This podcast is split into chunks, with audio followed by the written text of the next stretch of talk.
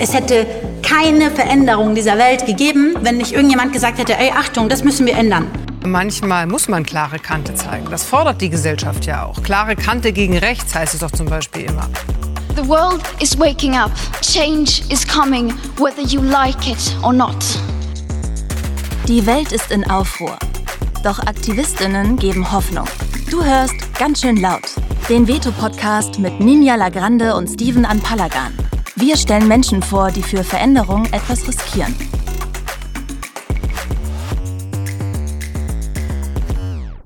Hallo, hier ist Ninja Lagrande mit der neuen Folge von Ganz schön laut, dem Interview-Podcast des Veto-Magazins. Heute wird es kritisch und zärtlich und poetisch, denn wir treffen den Autor Fikri Anil Altintasch zum Gespräch. Wir werden über ungiftige Dinge wie Birnen sprechen, aber auch über giftige wie toxische Männlichkeit und bestenfalls schaffen wir es beide Themen zu einem genussvollen Philosophieren über die Perspektiven einer freundlichen, solidarischen Männlichkeit zu verbinden. Ich bin mir ziemlich sicher, sicher, dass das klappt. Hallo Anil, herzlich willkommen. Hallo, guten Morgen. Gibt es einen Ort, wo du gerade lieber wärst als jetzt hier in dieser Aufnahme? ähm, wahrscheinlich. Äh, ich habe heute Morgen ähm, bei, beim ZDF Morgenmagazin oder ARD Morgenmagazin diese äh, Isobarenkarte gesehen und äh, da ist äh, Helsinki mir aufgetaucht und ich war letztes Jahr in Helsinki und es hat mir sehr gut gefallen. Ich glaube, ich könnte mir gut vorstellen, jetzt in Helsinki zu sein. Ist nicht ein bisschen kalt? Jetzt schon wahrscheinlich, aber magst du es kalt? Äh, ja, also als ich da war, war es halt Sommer. Ich glaube, ich habe mich mit dem Gedanken noch nicht angefreundet, okay. dass es in äh, Helsinki auch so extrem kalt wird. Aber wahrscheinlich ist es so auch dunkel. Aber ich glaube, ich wäre einfach gerne nicht in Deutschland, sondern woanders. Bei den Recherchen zu deiner Person ist uns äh, immer wieder ins Auge gefallen, du hast ein besonderes Fable für Obst. Das scheint dich irgendwie stetig zu begleiten, zumindest ein ganz bestimmtes. Deswegen muss ich dich gleich zu Beginn fragen, welche Beziehung pflegst du zu Birnen? Hm, ähm, ich weiß gar nicht, ob ich so ein Fable für, für Obst habe, aber ich glaube, mein Lieblingsobst ist wirklich so Brayburn-Apfel, ähm, weil für Allergiker freundlich ist.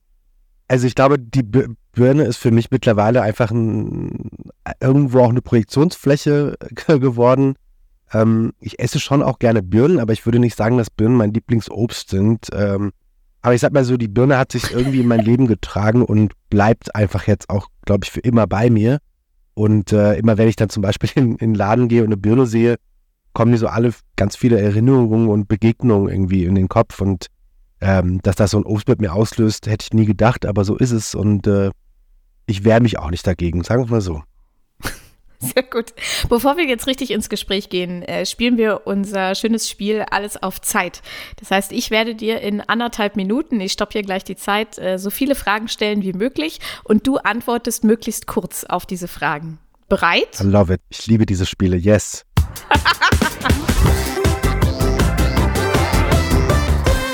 Ganz schön knapp. Alles auf Zeit. Von wem würdest du dich gern mal porträtieren lassen? Oh, ich glaube Miro. Teile eins deiner Rituale mit uns.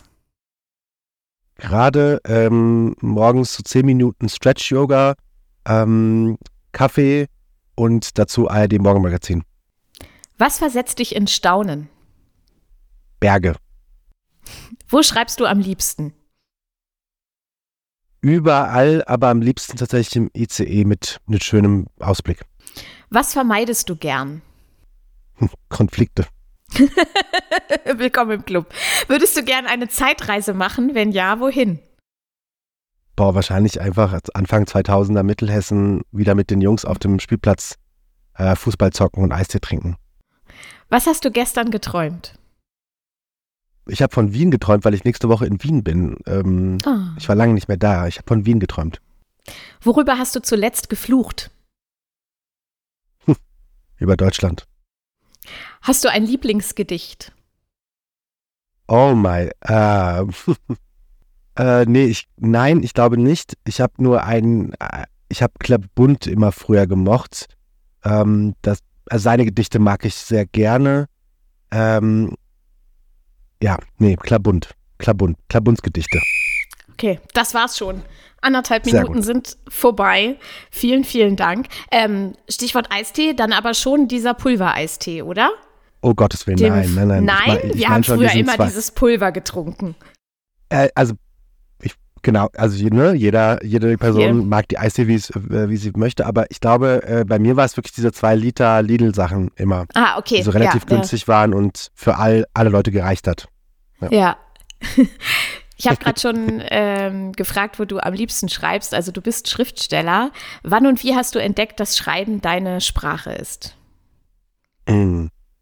Boah, ich weiß gar nicht, ob ich mich als äh, Schriftsteller bezeichne, weil ich sehr großen Respekt vor diesem Begriff habe, weil ich viel Elitäres damit verbinde, Schriftsteller zu sein. Und ich glaube, der Begriff beinhaltet immer auch so eine Wunschvorstellung, wie man schreibt, wo man schreibt, in welchem Kontext man schreibt, mit wem man dann auch in der Regel vielleicht abhängt. Ähm, ich finde schreibende Personen immer ein bisschen besser für meine Lebensrealität. Ähm, ich würde gar nicht sagen, dass ich äh, immer dachte, dass ich Schriftsteller werden würde oder Autor werde, weil bis vor ein paar Jahren war Musik für mich das Größte und für Musik ist für mich auf einem ähnlichen Level. Äh, und ich wollte Musiker werden dachte, ich werde Musiker. Ähm, so ist natürlich nicht gekommen. Ich habe früher, glaube ich, schon auch gerne geschrieben, aber nie mit diesem Anspruch. Ich hab, bin jetzt so eine große Leseratte oder Lesemaus und will jetzt unbedingt ähm, genau auch schreiben. Ich habe nie Kurzgeschichten, irgendwas geschrieben. Also ich habe nicht so eine klassische, ähm, äh, ich bin in so einem Elternhaus aufgewachsen, wo ständig viel, vor allem auf Deutsch gelesen wurde oder dass über Literatur ausgetauscht wurde, whatsoever. Ähm, Mhm. aber ich wusste, dass Schreiben irgendeine Form des, des Zufluchts schon auch war. Ähm, und ich habe mich jetzt in den letzten zwei, drei, vier Jahren wieder so ein bisschen an diese, an diese Emotionalität des Schreibens angenähert. Und da- daraus ist so eine Beständigkeit äh, entstanden, die mich jetzt durch das Schreiben trägt und äh, die mir aber auch eben erlaubt, äh, Gedanken, die ich zu, zur Politik habe, ähm, irgendwie auch auszudrücken in einer Art und Weise, die zu mir passt. Von daher, das, das Schreiben ist, war immer irgendwie da, aber jetzt habe ich, hab ich das Schreiben so ein bisschen in mein, mein Herzenshaus gelassen. Und jetzt ist äh, das Schreiben ein, ein, nicht nur ein gern gesehener Gast, sondern äh, Mitbewohner, würde ich schon sagen. Nicht nur das Schreiben ist äh, Mitbewohner, sondern du bist auch Projektmanager für die Schwarzkopf-Stiftung Junges Europa in Berlin. Außerdem bist du He for She, Botschafter für UN Women Germany. Was ist das genau und was tust du da? Also genau, ich bin einer von fünf HeForShe Deutschland-Botschaftern und dieses HeForShe-Programm ist 2014 ins Leben gerufen worden, unter anderem auch äh, durch Emma Watson, die man durch äh, Harry Potter-Filme zum Beispiel kennt. Und Emma Watson hat damals im Prinzip gesagt, ähm, es gibt ein Problem, wir haben Geschlechterungerechtigkeit und wir müssen einen Weg finden, wie wir Männer mit ins Boot holen. Und aus dieser Solidaritätsbewegung, die es eigentlich ist, ist 2018 eben dieses Botschafterprogramm in Deutschland entstanden, nämlich in Do- UN Women Deutschland. Das gibt es auf der Welt nur in Deutschland in der, in der Form.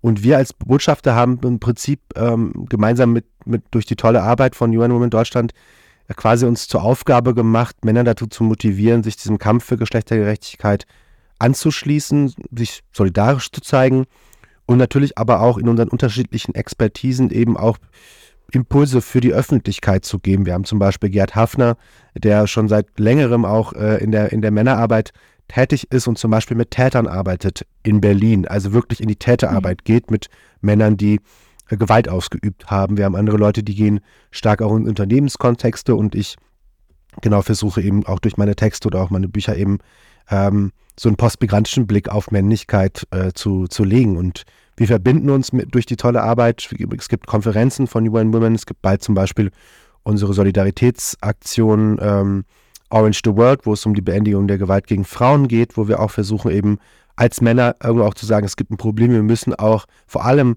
was an äh, Verhalten von Männern ändern und äh, in diesem im Potpourri an, an, an verschiedenen Aktionen und aber auch Haltung versuchen wir eben eine, eine Stimme zu sein, die solidarisch ist, profeministisch ist und vor allem ähm, immer wieder daran erinnert, dass Männer ihren Beitrag auch leisten müssen, nicht nur für die Gesellschaft, sondern auch für sich, um dadurch auch eine gewisse, eine gewisse Freiheit für sich auch zu finden. Und das ist unsere Aufgabe als C4Ski. Wann hast du verstanden, dass Männlichkeit ein Konstrukt ist, das du auch selbst mitgestalten kannst?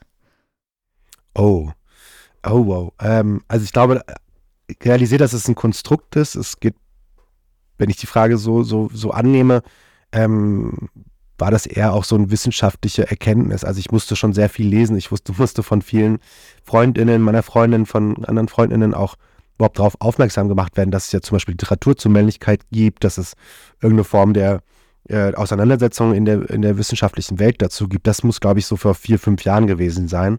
Aber wenn ich jetzt fragen würde, wie, wie Männlichkeit als Konstrukt auf mich wirkt, auch sicher, auch glaube ich, vor vier, fünf Jahren, als ich mir so ein bisschen über, nach, drüber nachgedacht habe, gibt es gewisse Dinge, die ich früher in meiner, meiner Jugend gemacht habe, die ich heute nicht mehr so machen würde. Und dann kam mir so ein bisschen der Gedanke, es gibt da Dinge, von denen man sich emanzipieren kann, die man verändern muss.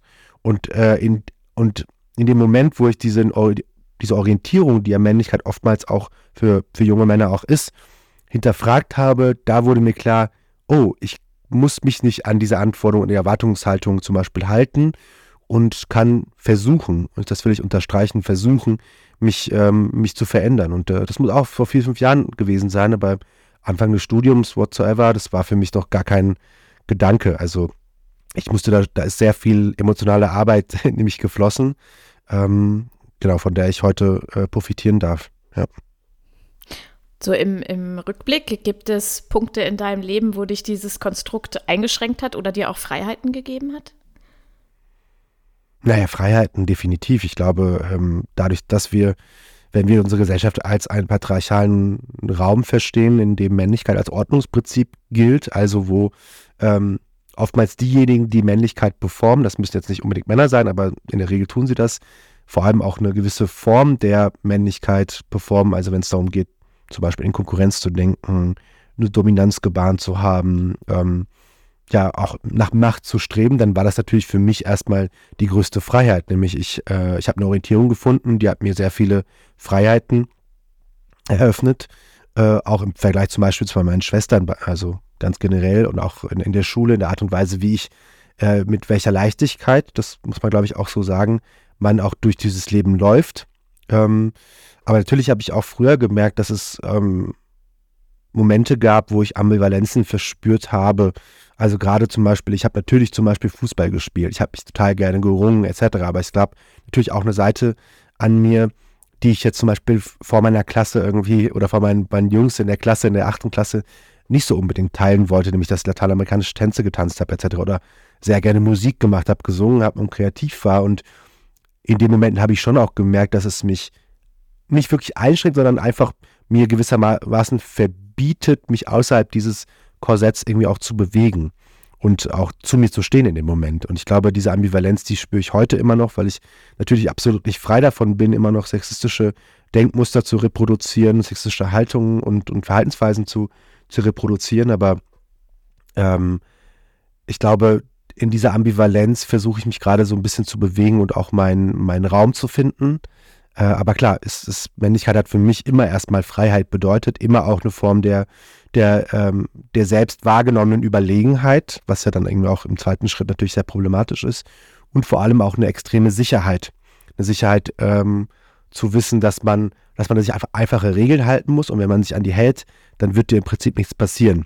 Und das wird dann auch natürlich von der Gesellschaft, von der Wirtschaft, von einem kulturellen Kontext auch total, äh, ja, ähm, belohnt und äh, dir wird keine Steine in den Weg gelegt und das erstmal nur für mich. Und im zweiten Schritt, wie viel Gewalt zum Beispiel dadurch auch reproduziert wird, wie viel Gewaltaffinität man quasi durch diese Männlichkeit, in der wir heute eine Orientierung finden, die uns durch Kultur und, und, und Werbung und Gesellschaft und Politik ähm, reproduziert wird, wie viel Gewalt darin eigentlich steckt.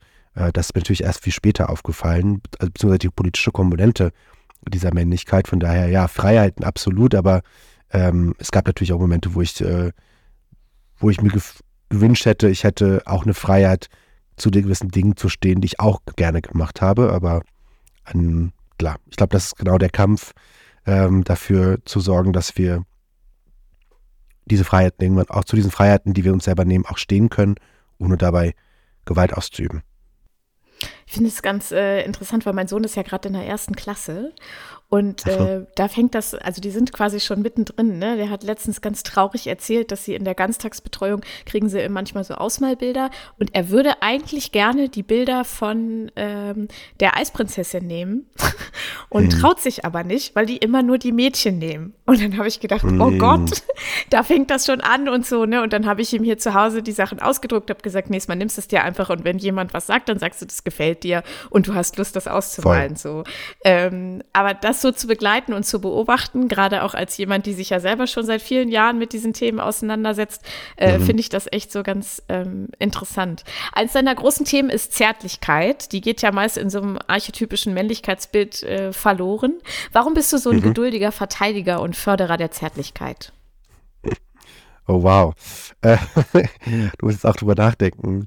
Na, ich glaube, diese, diese Zärtlichkeit ist natürlich erstmal das klingt immer so ein bisschen cool und, und äh, wenn man sagt, so aus, aus einer männlichen Sozialisation heraus zu sagen, ich, ich versuche mir Zärtlichkeit zu nehmen, aber natürlich hat diese Zärtlichkeit für mich auch eine ganz dezidierte politische Komponente. So, ich positioniere mich ja als, als muslimisch-türkischer Mann in Deutschland, ähm, dem diese Zärtlichkeit ja oft abgesprochen wird. Also da geht es natürlich auch um diese Fragen, wie werden eigentlich Männlichkeiten konstruiert, mit welchen Vorurteilen, mit welchen Stereotypen werden sie aufgeladen und aus diesem Verständnis, auch aus dieser Wut heraus, nämlich, dass ich zum Beispiel beobachte, dass ich einerseits natürlich viele Dinge selber tue, die, ähm, wenn wir von Männlichkeit sprechen, äh, eine Orientierung geben, aber gleichzeitig mir oftmals auch eine gewisse Männlichkeit angedichtet wird.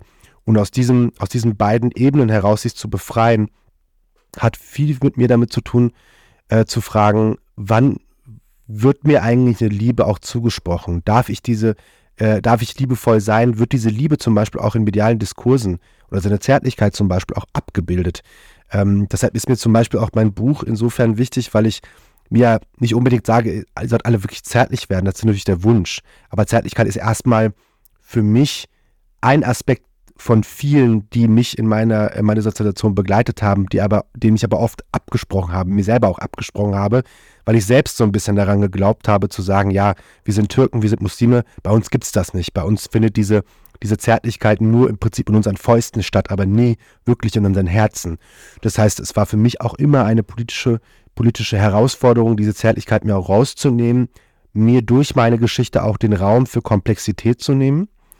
Ähm, ich weiß nicht, ob ich jetzt so ein Förderer von Zärtlichkeit bin, aber ich, ich glaube, glaube äh, an diese, an diese politische Utopie, die hinter, in dieser Zärtlichkeit steht, nämlich, dass ich ähm, nicht nur für mich selber, sondern auch zum Beispiel ähm, meinem Vater gegenüber diese Zärtlichkeit auch zulasse, um auch seine Risse, seine Verletzungen und seine Komplexität noch anzuerkennen und uns gemeinsam von vereinnahmenden Bildern, von problematisierenden, von essentialisierenden Bildern über türkisch-muslimische Männlichkeiten auch zu befreien. Und aus diesem Grund gehe ich zum Beispiel mit meinem Vater auf die Bühne und ähm, versuche ähm, gewissermaßen Sehgewohnheiten zu brechen, die aber nicht nur Sehgewohnheiten brechen, sondern eben uns auch von einem, einem Fokus durch Gewalt befreien können. Denn diese vereinnahmenden Bilder sorgen natürlich vor Gewalt. Das heißt, ich habe eine Wut in mir, die, in der, die hoffentlich zur Zärtlichkeit führt, aber diese Wut muss erst auch mal artikuliert werden und äh, ich versuche eben einen Weg zu finden, der Menschen nicht nur diese Wut in zum Beispiel politischen Forderungen setzt, sondern auch erstmal versucht, ähm, gewisse, wie soll ich sagen, gewisse Dinge, die in meiner Sozialisation durch mediale Diskurse angebrannt worden sind, zu löschen und einen neuen Boden ähm, äh, freizuschaufeln, von dem dann idealerweise dann eben vielleicht jetzt keine Birnbäume, aber zarte Pflanzen entstehen können, die in ihrer Zärtlichkeit auch gesehen und respektiert werden. Du hast mal äh, nach einer Lesung gepostet, manchmal kann man sich nicht aussuchen, verletzlich zu sein, wenn das Leben sich mit unbändiger Heftigkeit auf dich wirft. Ist das was, was du dir wünschen würdest, dir aussuchen zu können, wann du verletzlich bist? Na, absolut. 100 Prozent. Vielleicht was, glaube, was wir uns alle wünschen, ja. Nee, absolut, aber ich glaube vor allem, äh, wie du schon sagst, also ich glaube, ähm, ich wünsche mir das auch, ich wünsche mir das jeden Tag, ich wünsche mir, dass wir auch in, in, einer, in einer Gesellschaft leben, die durch eine Politik gestaltet wird, die diese Zärtlichkeit auch zulässt, diese Verletzlichkeit auch zulässt. Ich glaube, das Problem ist ähm, mehr, dass wir teilweise natürlich auch durch politische Notwendigkeiten, durch politische äh, Entwicklungen oftmals dazu gezwungen werden, gewisse Dinge anzunehmen und, und irgendwie zurechtzurücken, um etwas, äh, um eine Männlichkeit zu performen, die einem Zweck hinhält. Aber ich, ich finde, ähm, Verletzlichkeit hat in dem Sinne eben natürlich auch eine politische Komponente, weil äh, gerade im Kontext von Männlichkeit, die uns natürlich auch auf mir als muslimischer äh, Person irgendwie abgesprochen wird, aber gleichzeitig natürlich auch Männer, vor allem auch Cis-Männer, Cis, Cis-Hetero-Männer, Cis ich glaube Cis eher Cis-Hetero-Männer, ähm,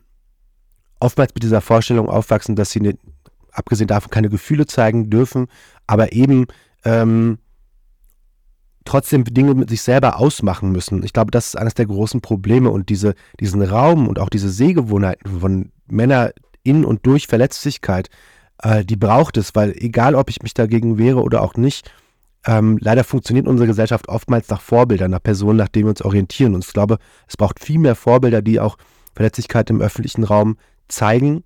Ähm, aber ich glaube, das Wichtigste, und das ist, glaube ich, wieder diese politische Komponente in dem Kontext, ähm, wenn wir Männer dafür, dazu einladen, über ihre Männlichkeit nachzudenken, verändern oder auch radikal zu verändern, darf es nicht dabei bleiben, nicht nur Verletzlichkeit zu zeigen, sondern sie muss idealerweise auch in eine solidarische Praxis übersetzt werden. Nämlich zu sagen, ich, ich, mir passiert hier gerade was und ich kriege eine größere Sensibilität auch für Ungerechtigkeiten in der Gesellschaft. Jetzt erst recht muss ich einen Schritt weitergehen und zu fragen, okay, äh, wodurch werden zum Beispiel auch zum Beispiel Frauen in dieser Gesellschaft äh, diskriminiert und marginalisiert? Was sind die äh, staatlichen Strukturen dahinter etc. Von daher, ähm, dieses Zitat habe ich aber in der Lesung, um jetzt mal konkret darauf einzugehen, äh, genannt, weil, weil, weil diese, das Leben sich oftmals einfach nicht in den, in den Wegen bewegt, die, die, man, die man denkt, dass man dass es tut. Und das, da ging es um den Tod meiner Mutter vor einigen Monaten. Das heißt, das meine ich im Prinzip damit, dass ich ähm, man nie sich aussuchen kann, äh, dass auch so ein Weg zum Beispiel einer sogenannten Reflexion auch nie linearer verläuft und äh, man sich immer irgendwie auch damit auseinandersetzen muss, dass das Leben andere Pläne hat. Und ähm, mir würde es aber da, darum gehen, dass trotz dieser Veränderung in einem Leben, der plötzlichen Veränderung in einem Leben, dass man mh, hm, dieses Licht, das vielleicht diese Zärtlichkeit für einen bedeuten kann und auch diese Verletzlichkeit zu zeigen, die aus den Augen äh, verliert. Ich glaube, das ist äh, mein großer Wunsch, dass wir uns immer wieder daran erinnern, dass es ohne Verletzlichkeit gar kein Leben geben kann. Dann gibt es nur ein Abspulen von, von, von Mustern, aber kein wirkliches Leben. Kurze Werbeunterbrechung in eigener Sache. Mit Veto geben wir Aktivismus eine mediale Bühne. Wir erzählen von denen, die aufstehen und ihre Stimme erheben. Was sie wollen, was sie antreibt, das lest ihr jede Woche neu auf veto-magazin.de.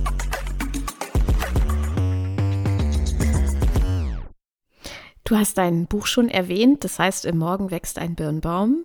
Und da hast du dich der Frage genähert, was Mannsein und Mannwerden bedeutet, insbesondere für dich als türkisch-muslimisch geprägten Mann in Deutschland. Hast du Antworten gefunden?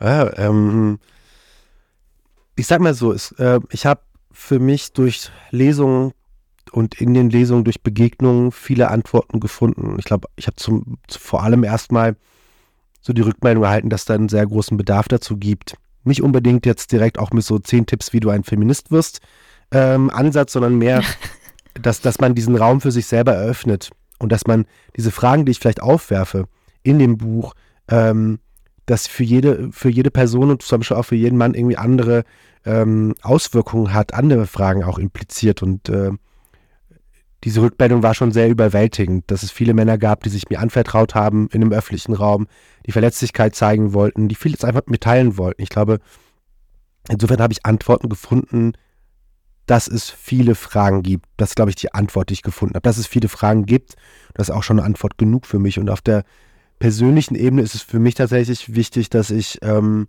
schon auch merke, es gibt viele Menschen, bei denen ich nicht dachte, dass sie sich dafür interessieren oder das vielleicht auch rassistisch abwerten, ähm, ne, ist jetzt auch immer noch keine Selbstverständlichkeit, dass ein türkisch-muslimischer Mann über erstens in Anführungszeichen Expertinnenrolle über Männlichkeit in Deutschland spricht, aber dann in einem Raum ist, wo zum Beispiel viele weiße Menschen sind, äh, die sich dann genuin dafür interessieren, für Lebensrealitäten, für diesen, diese Komplexität, von der ich sprach. Ähm, insofern habe ich eine Antwort auch darin gefunden, dass es, dass Menschen immer noch, trotz zum Beispiel der Art und Weise, wie wir mediale Diskurse wahrnehmen, daran interessiert sind, Komplexitäten zu erkennen, ähm, ne, auch Hintergründe zu erfahren, um auch äh, Menschen wie mich besser, nicht nur besser zu verstehen, sondern auch politische Forderungen, die ich habe, auch nachzuvollziehen zu können. Und das war oder ist immer noch und war für mich eine der größten Erleichterungen zu wissen, ich hätte jetzt auch nur vor fünf Leuten nur sprechen können, aber es waren viele Leute da, viele Leute, die interessiert waren, Fragen hatten und vor allem äh, anerkennen, dass es wichtig ist, dass wir mehr über Männlichkeit sprechen, vor allem insoweit, dass wir sie verändern müssen. Aber in dieser Veränderung, in diesem Wunsch nach Veränderung muss erstmal auch eine Sichtbarmachung dieser Anforderungen an Männlichkeit stattfinden. Und die sind komplex und die sind in unserer postmigrantischen Gesellschaft, ähm, zumindest denke ich das immer noch als postmigrantisch, ähm, immer noch sehr komplex. Und diese Komplexität, oder für diese Komplexität einen Raum zu bekommen, ist ein großes Privileg. Von daher, ähm, ich habe viele Antworten bekommen, aber ich gehe mit viel mehr Fragen raus. Aber ich glaube, das ist ja auch genau dieser Prozess, nämlich Fragen immer weiter mitzunehmen, ähm, zuzulassen und dann aus diesen, aus diesen Antworten, die ich auch bekomme, ähm, mein Verständnis und meine Notwendigkeit des Zugangs zu der Frage, wie wir Männlichkeit verändern und wie wir daran gehen, zu bekommen. Und da, dafür bin ich sehr dankbar. Wie hat dein Buch dich verändert? Huiuiui, da gibt es eine soziale erwünschte Antwort und eine ehrliche Antwort. Die soziale erwünschte Antwort wäre, ähm, soziale erwünschte Antwort wäre natürlich, hat es mich verändert, ich bin ein anderer Mensch geworden. Ähm, bla bla. Aber ich glaube, die ehrliche Antwort ist natürlich, dass ich ähm, so ein Buch, und das war mir so ein bisschen, ähm, aber habe ich nicht so ein bisschen im Blick gehabt, dass ein Buchschreiben immer noch eine, eine Währung ist in, in, dieser, in dieser Gesellschaft, in der wir leben.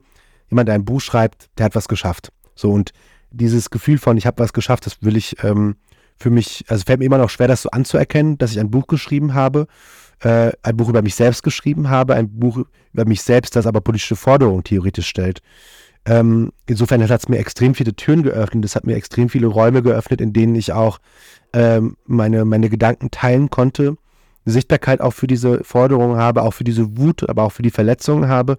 Das heißt, ähm, dass ich mit, mit dir jetzt zum Beispiel hier rede und auch wieder darüber, darüber spreche, das ist für mich eine extrem große Sache. Deshalb, ich ähm, bin sehr dankbar, aber ich merke schon auch, dass es zum Beispiel die Beziehung zu meinem Vater verbessert hat, wir eine ganz andere emotionale Ebene gefunden haben, aber auch, dass ich durch das Buch so viele kluge Menschen äh, äh, ähm, treffen durfte, die äh, eine ähnliche Vision teilen von einer Welt, in der wir idealerweise geschlechtergerecht leben.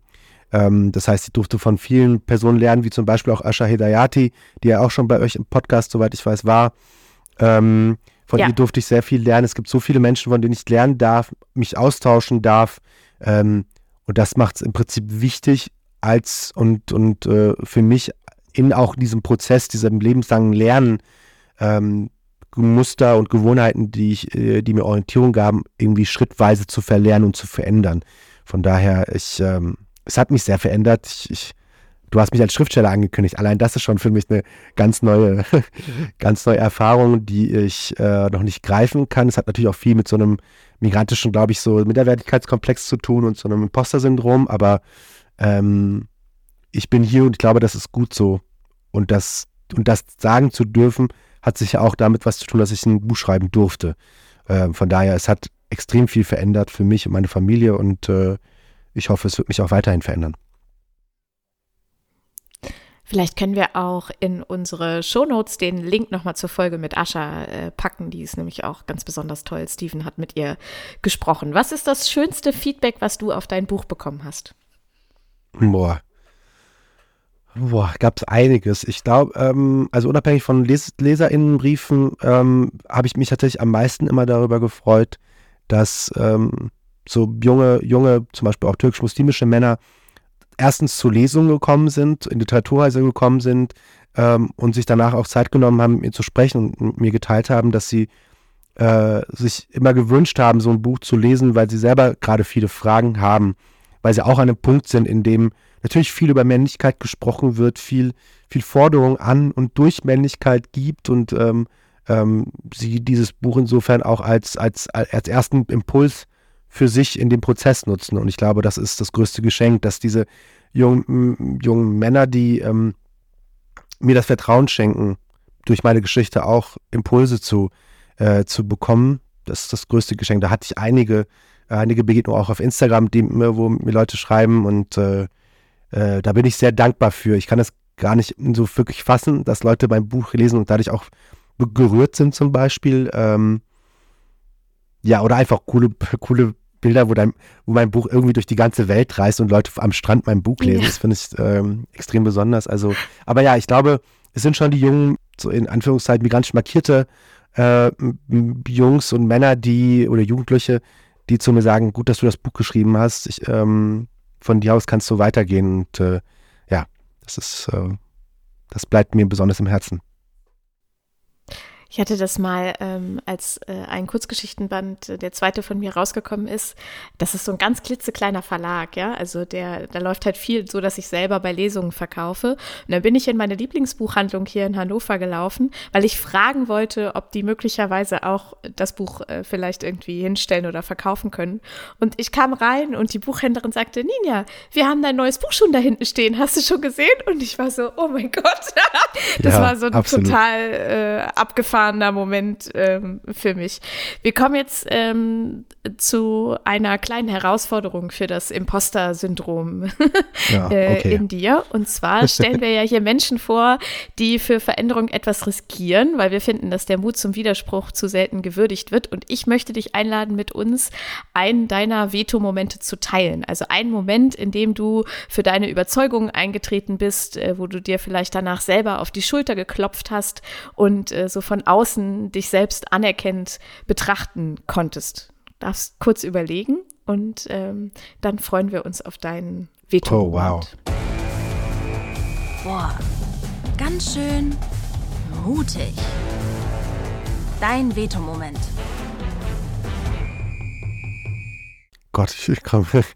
ähm, ich glaube, ich will es gar nicht so groß machen. Ich will eine ähm, Erfahrung teilen, die ich vor zwei Wochen gemacht habe. Ich war äh, mit meinem Vater gemeinsam ähm, in so einem türkischsprachigen Philosophieclub in Frankfurt und äh, ähm, es waren sehr viele Männer da, aber es war auch eine Gruppe von, von Frauen da. Ähm, das Thema war, äh, das Thema des Abends, die sprechen über eine Frage, ist Feminismus das Gegenmittel äh, gegen Machotum? Im Türkischen klingt das so ein bisschen anders, aber und dann war ich da, ähm, musste alles auf Türkisch machen, was so, eine große Herausforderung war. Und äh, ich würde sagen, wie gesagt, so 80 Prozent Männer, 20 Prozent Frauen. Und äh, wir haben dann über alle möglichen Dinge gesprochen, wie Antifeminismus, Aufwachsen, Gewalt und ähm, Geschlechterrollen und alles Mögliche. Und es war so ein sehr offener Austausch, den wir hatten, der sehr besonders war, weil es halt alle, also es waren Männer, die alle so plus 50 waren ungefähr. Und es gab einen Moment, wo dann, ähm, ich glaube, zwei Männer irgendwann aufgestanden sind, weil, weil, weil sie meinten, ich würde hier nur Männerhass betreiben und gegen Männer argumentieren. Es war kein Veto-Moment, aber es war ein Moment, wo ich dachte, okay, ich glaube, wenn ihr das bei euch so ankommt, dann ist auch gut, dass ich vorne bin mit meinem Vater und dafür auch streite und dafür einstehe, dass es einfach so ist. Und ähm, es gab immer mal wieder auch äh, Rückmeldungen oder auch äh, Interventionen von, von äh, den, den Frauen im Raum, die ja meinten so, ähm, es kann ja nicht sein, weil es gab dann zum Beispiel eine Frage, wo es darum ging, ja, ähm, wer sei denn verantwortlich dafür, dass Jungs zu Machos werden? Ja, das sind ja, äh, haben die Männer gesagt, so, ja, das sind ja natürlich die, die Frauen. Und dann haben die, äh, die Frauen gesagt, aber Bezie Erziehung läuft schon auch äh, partnerschaftlich. Siehst du das nicht ein und sowas? Da sind die halt gegangen und sowas. Und äh, dann wurde ganz wild herumgesprochen und sowas. Und dann so, ich bin dann mit meinem Vater auf der Bühne und das ist ja eine ganz eigene soziale Situation für mich und dann habe ich für mich, äh, musste ich mich halt so durchringen zu sagen, so, liebe Männer, könnt ihr jetzt einfach mal kurz die Fresse halten. Äh, hier haben sich die Frauen gemeldet, könnt ihr denen einfach mal den Raum geben zu sprechen. Und aber auch zuzuhören, wenn sie sagen, zum Beispiel, es ging um die Frage, was bedeutet Männlichkeit für euch? Eine Frau gesagt, äh, Männer, übertriebenes Verhalten, sie wissen nie, wo äh, Punkt und Komma ist.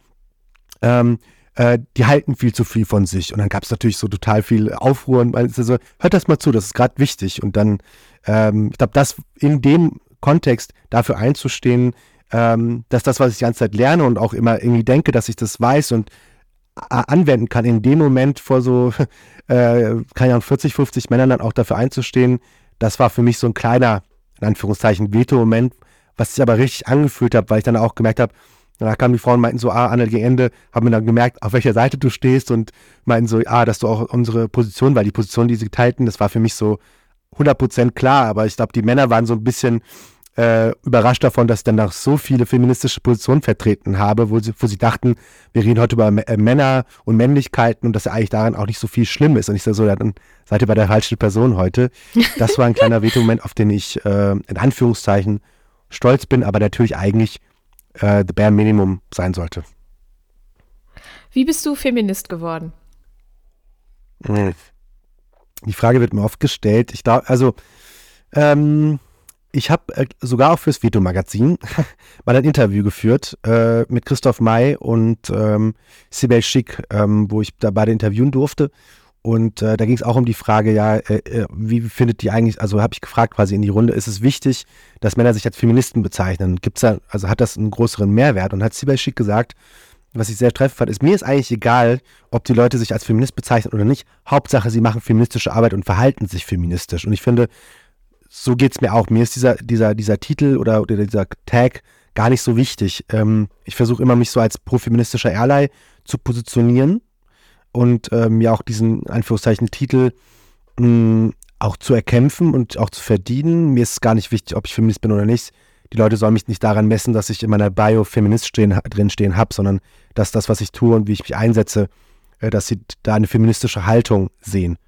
Darum geht es mir. Also für, aber wann bin ich Feminist geworden? Ich glaube, als, als meine Freundin viel mich investiert hat und mir dann ganze Zeit so unbemerkt feministische Literatur ähm, gegeben hat, aber auch viele Freundinnen, mit denen ich äh, äh, mich austauschen durfte und sowas. Also auch da natürlich, also da gibt, das, das spielt dann natürlich eine extrem große Rolle.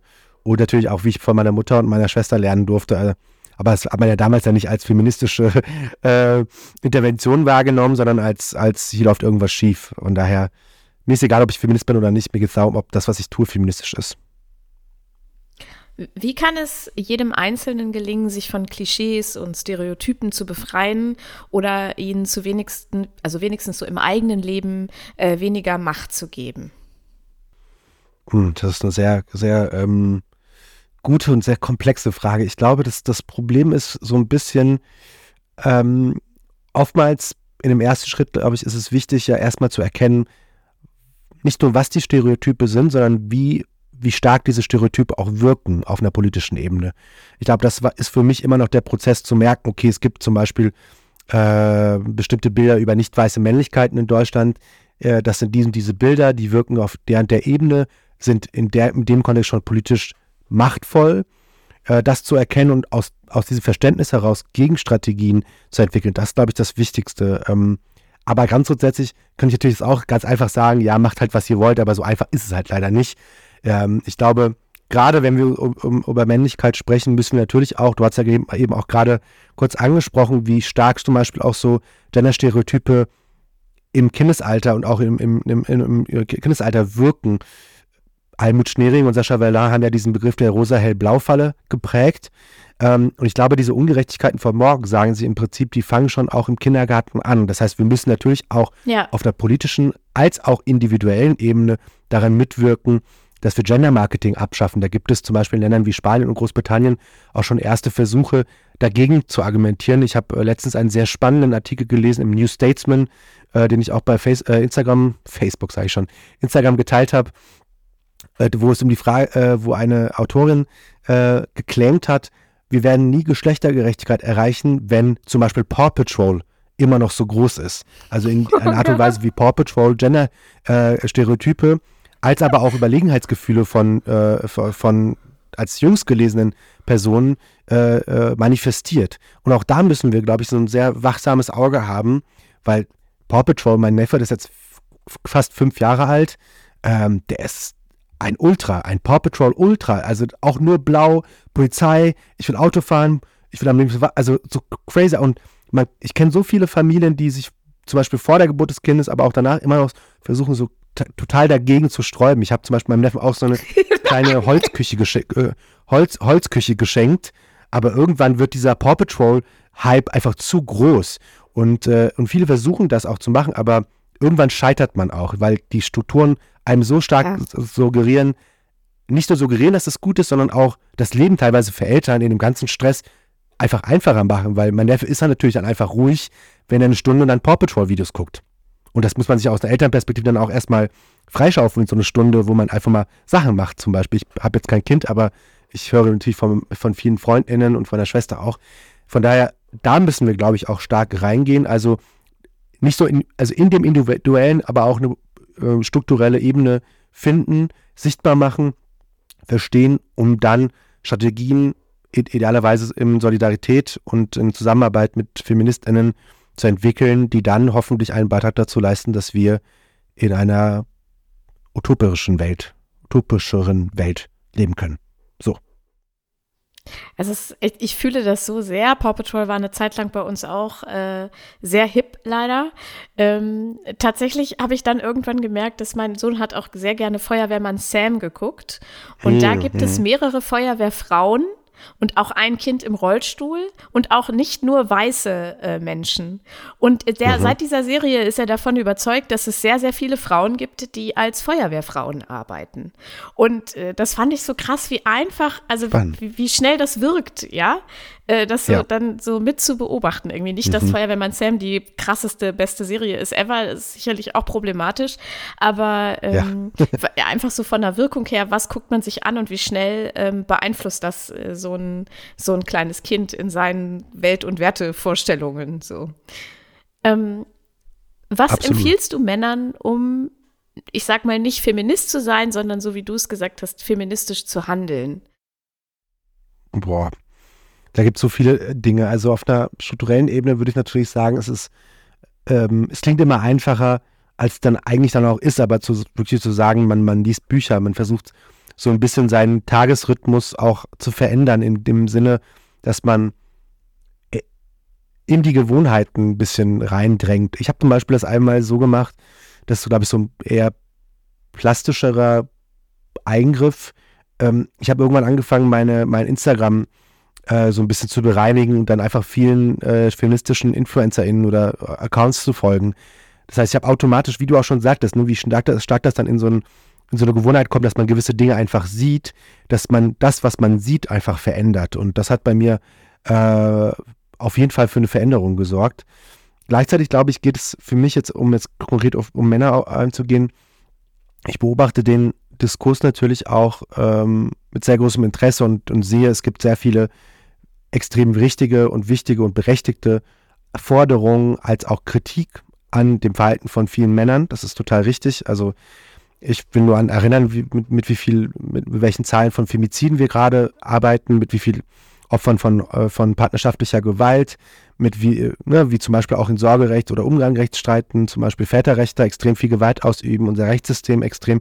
Also da gibt es so viele Strukturen, wo wir reingehen könnten. Für mich ist aber tatsächlich, glaube ich, wichtig auch, und das merke ich auch aus der Erfahrung in, in zum Beispiel auch, wo ich an Schulen gehe oder auch Workshops mache, ähm, es gibt einen Großteil von Männern, die Fragen haben. Die haben Verunsicherung, die verspüren diese Verunsicherung. Und es gibt auch sehr viele Erhebungen, wo sagen, es gibt Männer, die, die haben auch Lust an Veränderung. Aber das Problem ist, dadurch die Art und Weise, wie zum Beispiel auch soziale Medien funktionieren und welche Inhalte da dort ähm, reproduziert werden, ist Interessanterweise gab es jetzt beim letzten Gleichstellungsbericht der Bundesregierung, wo es um die digitale Welt ging, äh, spannende, spannende Ergebnisse, wie zum Beispiel, um jetzt mal alles so ein bisschen zu vereinfachen, soziale Medien sind ein Raum, wo es starke Geschlechterstereotype gibt, wo es eine klare Vorstellung davon gibt, wie Männer zu sein haben und wie Frauen zu sein haben. Die konsumieren unterschiedliche soziale Medien mit unterschiedlichen Themen und es gibt eine ganz andere Sichtbarkeit zum Beispiel auch von, also die größte Sichtbarkeit erfahren zum Beispiel weiße cis-hetero-Männer, äh, äh, in, in sozialen Medien in Deutschland.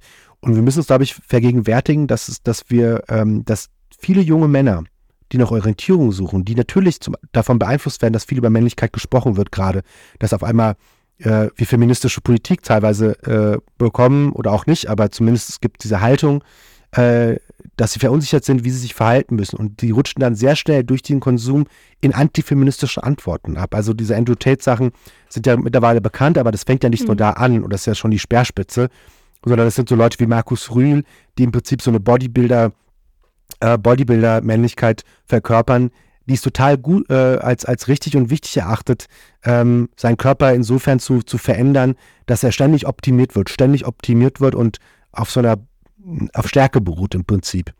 Und ähm, das Spannende ist im Prinzip, dass ähm, wir uns vergegenwärtigen müssen, dass viele junge Männer einfach Fragen, Verunsicherung haben und wir einen besseren Job vielleicht auch machen müssen, sie auch mit feministischen Antworten abzuholen und ihnen eben auch gewissermaßen keine einfachen Antworten, aber sie zumindest in ihrer Verunsicherung anzunehmen, wahrzunehmen und Verletzungen und Verunsicherung auch als Notwendigkeit zu verstehen, um sich zu verändern.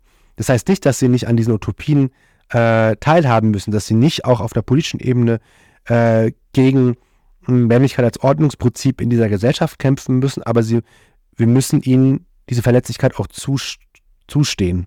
Anders geht es nicht. Und äh, das glaube ich, ähm, es wäre so ein bisschen meine, meine Message zu sagen, ich komme ja auch aus, aus, aus einer ähnlichen Erfahrung.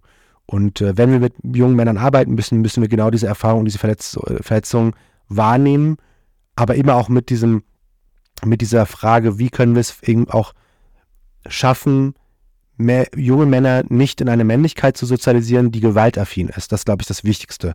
Von daher in diesem Potpourri, ich habe jetzt wahrscheinlich zu viel gesprochen, äh, es geht um Wahrnehmen von Verletzlichkeit, aber diese Verletzlichkeit muss zwangsläufig dazu führen, dass alle gemeinsam an einer feministischen Welt arbeiten. Genau, aber wir sind ja hier, um Utopien zu diskutieren, sicher auch. Von daher lasse ich es auch mal bei dieser plakativen Äußerung. Wir kommen äh, langsam, aber sicher zum Ende unseres äh, Gesprächs. Aber du hast vorher noch die Möglichkeit, unser digitales schwarzes Brett zu nutzen. Da kannst du äh, gleich, nachdem ich mhm. unseren Jingle abgespielt habe, zum Beispiel Werbung machen für Projekte, die du toll findest, Accounts, denen man folgen soll. Oder du kannst sagen, was du vermisst, eine Vermisstenanzeige aufgeben. Du kannst machen, was du möchtest. Äh, singen, rappen oder einfach nur sprechen, reimen, wie du magst. Die nächsten äh, Minuten gehören dir für deine Werbeanzeige. Oh, ganz schön wichtig. Platz für deine Werbeanzeige. Es wurde ja eben auch schon genannt. Ähm, natürlich würde ich mich freuen, wenn ihr in, äh, in mein Buch schaut, aber ich würde, glaube ich, den Raum eher dafür nutzen, um so ein bisschen darüber zu sprechen, was politisch getan werden muss. Ich habe so eine kleine Liste hier mal vorbereitet, von daher, die würde ich einfach mal teilen. Ähm, also, ich mache es jetzt einfach mal so ein bisschen stichwortartig wie in dem Referat in der siebten Klasse. Es braucht Ausbau von Täterarbeitsstrukturen. Es braucht eine ganzheitliche Forderung von Täterarbeitsstrukturen. Es braucht mehr geschlechterreflektierte Jungenarbeit, die sich zum Beispiel auch an Schulen richtet, also in den Schulen zum Beispiel ein Fach wie Geschlechtergerechtigkeit etabliert. Wir brauchen Präventionsstrukturen. Wir brauchen eine, eine Durchsetzung der Istanbul-Konvention, zum Beispiel vom Ausbau durch, von Frauenhäusern als auch vielen anderen Aspekten. Wir müssen weiterhin soziale Medien als Ort der antifeministischen Radikalisierung begreifen. Äh, wir müssen weiterhin reproduktive Rechte und Gerechtigkeit stärken. Es braucht viel mehr Gesundheitskompetenzen, auch für Männer, um zum Beispiel mentale Gesundheit äh, für Männer noch weiter äh, zu stärken. Es braucht ein Verbot von Gender-Marketing und vor allem braucht es ich glaube, eine emotionale als auch innenpolitische Anstrengung, die Gewalt gegen Frauen zu beenden. Deshalb die Empfehlung, das Buch von Asha Hedayati, Stille Gewalt zum Beispiel, auch zu lesen, um zu verstehen, wie stark die Politik durchdrängt ist von Frauenhass, äh, als auch der, der Relativierung von Gewalt gegen Frauen. Das ist meine Werbeanzeige. Äh, nicht nur kauft mein Buch, sondern kauft Ashas Buch und äh, seid solidarisch. Ähm, und alle Männer es ist gut, dass ihr äh, verletzlich seid. Nutzt diese Verletzlichkeit, um euch feministisch zu verändern. Und damit, ja, mein Werbeblock out. Vielen, vielen Dank. Äh, vielen Dank auch für dieses Gespräch. Danke dir. Danke, dass ich da sein durfte. Das war wieder sehr schön. Ihr hört uns in zwei Wochen wieder, entweder mit mir oder mit Steven. Das werden wir dann sehen. Folgt uns gerne auf Insta und TikTok und schenkt uns doch eine schöne Bewertung, wo auch immer ihr diesen Podcast hört. Ja, und äh, lest das Buch. Es ist wirklich schön. Tschüssi.